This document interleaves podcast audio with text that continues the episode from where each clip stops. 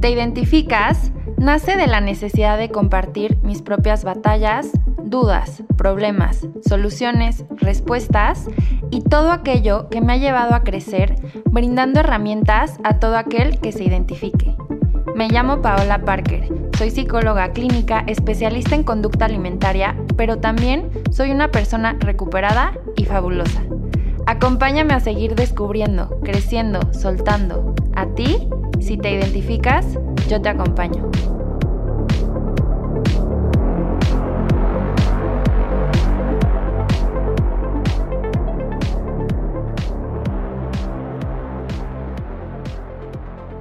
Bienvenidas y bienvenidos a este espacio que es para ti. Hoy en este jueves de Te Identificas quiero hablar de un tema difícil y creo que la mayoría de nosotros nos hemos enfrentado a algún tipo, he hablado ya de duelos, pero ahora quiero hablar de luto, porque creo que la mayoría de nosotros, em, tristemente y desgraciadamente, hemos experimentado o hemos estado en algún tipo de luto durante esta pandemia. Y quiero hablar de luto sobre todo cuando no podemos asistir o cuando no podemos acompañar a, los familiares, a nuestro ser querido que se ha ido. Y pues bueno, la tecnología nos ha acercado a, a diferentes herramientas que podemos de cierta manera acompañar, de cierta manera estar presentes, pero sí creo que es muy importante hacer algún tipo de ritual o hacer algún tipo de cierre y vivir el luto, que el luto yo lo, yo lo experimento como ese sufrimiento, ese dolor inevitable que se experimenta ante una pérdida, ante la partida de un ser querido, sobre todo ante una muerte. Y, y, porque cuando hablamos de duelo, creo que los duelos se pueden presentar por diferentes cosas, ¿no? Por la pérdida de un trabajo, por la pérdida de una amistad, por el terminar una relación y sí también por la pérdida, o sea, refiriéndome a la muerte, ¿no?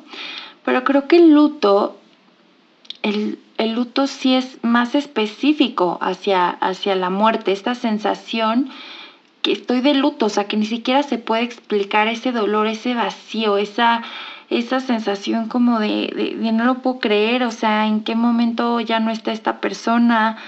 Y, y, el luto es la forma también eh, medianamente normalizada que tenemos de enfrentarnos a la muerte y que socialmente también se realizan según la creencia, las creencias y según la cultura se van a realizar diferentes rituales pero que nos ayudan. ¿Por qué tenemos estos rituales? Y es algo que me he estado preguntando mucho. ¿Por qué tenemos estos rituales ante la muerte, ante la pérdida de un ser querido? Y creo que es porque nos ayudan a, cerrar. Y, lo que quiero platicar ahora es qué hacemos cuando no podemos estar, cuando no puedo ir a la ceremonia de mi amigo que falleció, cuando no puedo ir a la misa de mi tía que ya no está. Por la pandemia, por la situación que estamos viviendo, que no puedo acompañar como yo quisiera acompañar a, la familia. Y pues lo digo con mucho dolor, pero es que creo que la mayoría de, de nosotros que estamos escuchando esto y que nos estamos acompañando, hemos experimentado este dolor, este luto. Y algo que yo he estado pensando mucho es eh, digo, hablando mm, de, rituales y de cómo sobre todo, ahorita hablando específicamente de la cultura mexicana, experimentamos la muerte y lo experimentamos como algo muy doloroso y como una tragedia. Y me puse a pensar el qué pasaría si nos acercáramos a la muerte. ¿Qué es la muerte, no? Para empezar, y es como el momento en el que la persona pierde la vida, ¿no? La ausencia de vida, y el cuerpo permanece, pero ya no está la esencia, ya no está el alma, ya no está el espíritu de la persona que está haciendo eh, que la persona tenga vida, ¿no? Pero, pero realmente quiere decir que la persona ha muerto.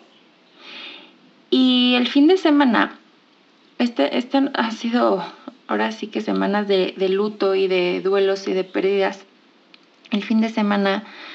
Eh, mi prima tiene una perrita que pues ya estaba muy grande y estaba muy enferma y la durmieron. Y la verdad es que yo, yo estaba con ella el fin de semana y la verdad es que a mí me daba mucho miedo, como, sí quería, obviamente quería estar ahí para ella, ¿no? Pero también me daba mucho miedo porque yo decía, híjole, es que yo el tema de las muertes y de los perritos, mm, pues me mueve cosas, ¿no? Entonces me daba mucho miedo como que despertar en mí eh, todo el tema de, de duelo que, yo he estado cargando. Y, y, entonces dije, bueno, mis temas son mis temas, ahorita mi prima pues necesita papacho, necesita apoyo, yo voy a estar ahí. Y me gustó mucho porque mi prima hizo un ritual muy bonito y que tuve la fortuna de poder acompañarla en esto. Y además era una noche preciosa, lo hicimos al aire libre, había una luna preciosa. Y, y lo que hicimos fue poner el suétercito de su perrita en medio con su camita y luego hizo como un círculo con cuarzos y velitas y cada, cada uno de nosotros que éramos súper poquitos, o sea, el novio de mi prima, mi prima, mi novio, dos personas que trabajan en casa de mi prima y yo, ¿no? Entonces cada uno de nosotros tenía unas flores eh, y, tenemos que acercarnos y decir, un deseo, soplar el deseo en la flor y, ponerlo como que le deseábamos a la perrita y también algo que le queríamos agradecer, ¿no? Y, de verdad, con las velitas prendidas y los cuarzos, y fue como un momento de silencio, pero que se estaba comunicando muchísimo. Y después mi prima dijo unas palabras, y en verdad es que sentí tanta paz, o sea, en verdad no fue algo triste, y sí lloramos, y sí, y sí hubo como este, esta sensación de tristeza, de ya no estar, ¿no? Pero, pero fue algo tan bonito de agradecimiento, de muchísimo amor. Y al final creo que lo que hicimos fue celebrar la vida de esta perrita hermosa. Y le dije a mi prima, Prim, es que yo necesito hacer eso con Salchi. O sea, me he estado aferrando muchísimo. De hecho, tengo sus cenizas en mi cuarto. Y necesito hacer eso porque porque aferrarme a, sus cenizas, que ni siquiera es ella, o sea, eso ya nada más es, es polvo realmente, o sea, creo que, la, lo, que lo que sigue viviendo en ella, lo de ella, sigue viviendo en mí y sigue estando en, en la tierra y sigue estando en el aire, porque pues vuelve a ser parte del todo, ¿no? Creo que eso decía mucho mi prima y se me hizo muy bonito. Cuando morimos regresamos al todo, regresamos a toda la plenitud y todo el amor y toda la paz y vuelves a ser parte del aire y de las plantas y de la tierra. Y fue un momento muy, muy, muy bonito y creo que desde ahí empecé a cuestionarme, ¿no? Como, ¿qué si en lugar de ver la muerte como una pérdida, lo viéramos como como más bien una celebración de la vida de, la persona. Y luego el domingo también, eh, desgraciadamente, pues falleció uno de, de mis amigos de toda la vida, desde primaria hasta la prepa. Y él era una persona, de verdad, de esas personas que desde que lo ves ya te irradia paz. O sea, siempre estaba de buenas, nunca lo escuché criticando a nadie, este, siempre te daba, o sea, no sé, me, acuerdo de él como sonriendo y, y, su risa era muy característica, su risa también. Y fue una gran pérdida para todos mis amigas, mis amigas, mis amigos, pues de toda la vida, de, crecimos juntos. Y fue algo muy, muy inesperado, muy doloroso, obviamente también pensando en su familia, este, no fue por COVID, fue por otra situación, pero muy inesperado y pues al final de cuentas una tragedia. Y ayer fue, su, fue una ceremonia y la verdad es que yo me cuestioné mucho, no voy, no voy, ¿qué hago? Y empecé a entrar en conflicto conmigo misma y la verdad es que dije, es que a ver, yo no puedo estar en esa situación y guardar distancia. O sea, yo sí voy, sé que voy a querer abrazar a todos mis amigos, que además hace no sé cuánto tiempo no los veo. Y, y, yo lloro, o sea, soy súper llorona, entonces también dije, o sea, 100% voy a llorar y también pues quieras o no, mocos, lágrimas, o sea, está haciendo ahí un foco de infección, o sea, dije, a ver, creo que lo más prudente para mí, también para los demás, y también porque creo que realmente en estos momentos de pandemia, cada lugar cuenta. O sea, sí creo que hace la diferencia que haya una persona más o una persona menos en, sentidos de, en sentido de posibilidad de contagio, ¿no? Entonces, como que mi forma de respetar también fue los voy a acompañar de otra manera y, más, más bien voy a, dar ese lugar a que sus seres, sus familiares pues más, más íntimos y más cercanos puedan acompañarlos, ¿no? Y lo que, lo que decidí hacer fue prenderle una velita en mi casa. Eh, mi novio me acompañó, hicimos, rezamos un rosario, hicimos oración. Eh, digo por videollamada, ¿no? También porque, porque no, no, estaba con él, o sea, con mi novio, pero fue súper, súper bonito y, y, me, quedé, me quedé mucho más tranquila. O sea, hoy en la mañana todavía me desperté como en shock, como todavía acomodando lo que pasó, pero sí les puedo compartir que, que estas pues ahora sí, dos experiencias muy diferentes, pero que a final de cuentas han sido de alguna manera de, rituales de acompañamiento de cierre y en el que me he permitido experimentar mis emociones y me he permitido recordar y me he permitido honrar la vida, en, su caso de la perrita y, en, en el caso de mi amigo, la vida de esos seres, lo que me han dado, lo que les he aprendido, pues todo lo que me hubiera gustado hacer que, faltó, pero que a final de cuentas no quiere decir que no vaya a pasar porque no estén físicamente acompañando,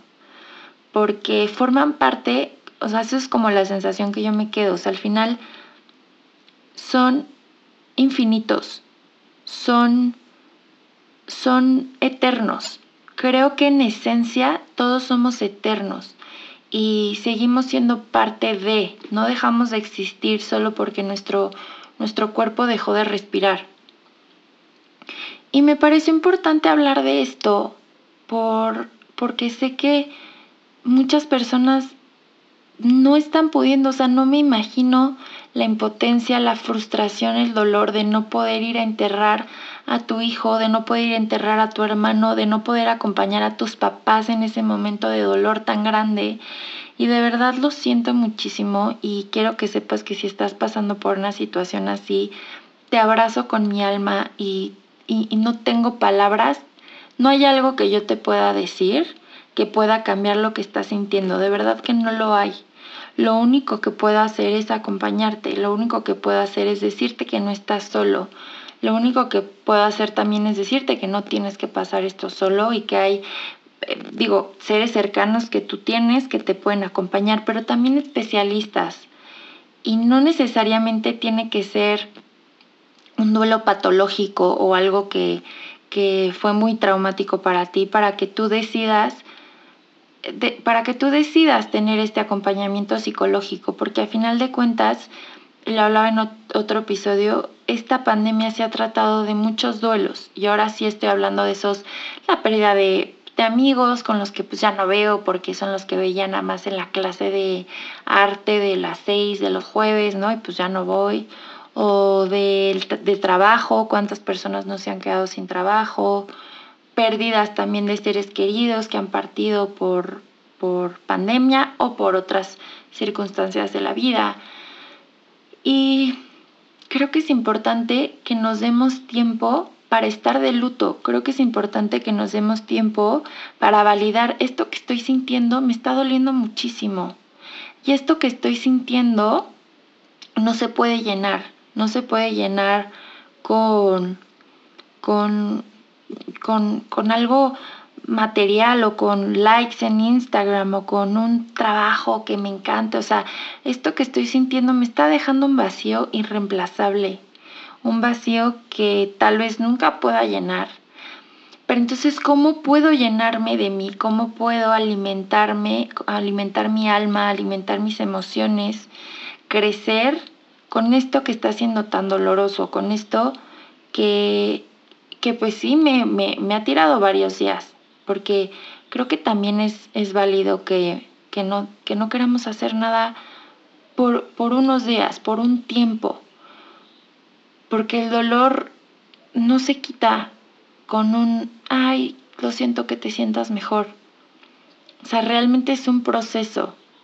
Y así como nuestro cuerpo físico necesita tiempo para curarse y cuando tienes una cortada se va haciendo costra y después de que se hace costra se regenera la piel y llega un momento en el que pues ya otra vez tienes piel en donde antes tenías un hoyo, también nuestra alma, también nuestro corazón, también nuestras emociones necesitan ese proceso. Y así como a, la herida que tienes, que te cortaste, que te echas mertiolate te echas alcoholito, te echas una pomada con antibiótico para que no se te infecte y te pones una bendita, no sé, también hay que vendar el alma. También hay que echarnos mertiolate y el mertiolate arde, sobre todo cuando la herida está fresca. ¿no? Pero es importante hacerlo para que podamos sanar y tal vez nos va a quedar una cicatriz ya hay cicatrices más grandes que otras, ya hay cicatrices queloides. Bueno, yo cicatrizo queloides, queloide, y la verdad es que duele, ¿eh? cicatrizar queloide no, no está tan divertido. Y se queda la marca, y se queda la marca y tal vez es una cicatriz que te va a doler. Pero finalmente está cerrada, ya no se va a abrir, ya no te está poniendo, eh, ya no te está exponiendo tu vida, ya no te está poniendo en riesgo. Y es un recordatorio también de la fortaleza que tienes dentro de ti. Es un recordatorio también de, de lo que has pasado y de lo que se trata la vida.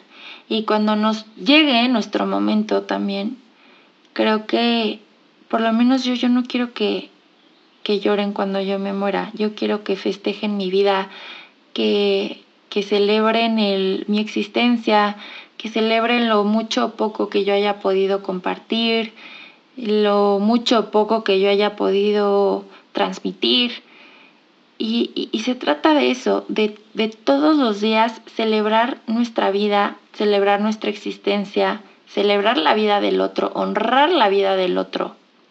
Porque cuántas veces nos frustramos y nos enojamos con nuestros papás y con nuestros hermanos y con nuestros novios o nuestros esposos, nuestras esposas, el jefe, ¿no? Y hay una frase que, me gusta mucho y que en alguna terapia alguna vez me, me dijeron, que hay que honrar la vida porque de ahí viene todo lo bueno. Honrar la vida del otro porque sé que de ahí viene todo lo bueno. Y que, que, una persona o un ser muera solamente se puede morir si has vivido. Entonces hay, hay, que honrar la vida también de esos que ya no están con nosotros. Repito, acompáñate en tu luto, date tiempo de estar de luto. El luto es un sufrimiento necesario para poder elaborar el duelo. Es necesario para para es el mertiolate que le tienes que echar a la herida para que entonces se pueda cerrar. Se siente horrible, si sientes que te mueres, si sientes que te mueres. Pero cada día va a doler un poquito menos y cada día se va a cerrar un poquito más la herida. Acompáñate de las personas que te quieren, ten un grupo de apoyo cercano, acompáñate de profesionales, haz cosas que te hagan sentir bien, aunque no tengas muchas ganas, aunque sea un ratito, sal a tomar el sol, trata de comer bien, y por comer bien me refiero a, digo, es, es, es normal, hasta cierto punto es común, si sientes menos hambre o si sientes más hambre, por lo general cuando estamos experimentando emociones muy fuertes, pasa, ¿no? También el, sueño, los patrones de sueño se alteran, pero aliméntate bien, dale a tu cuerpo alimentos que lo nutran, dale a tu cuerpo descanso, dale a tu cuerpo movimiento.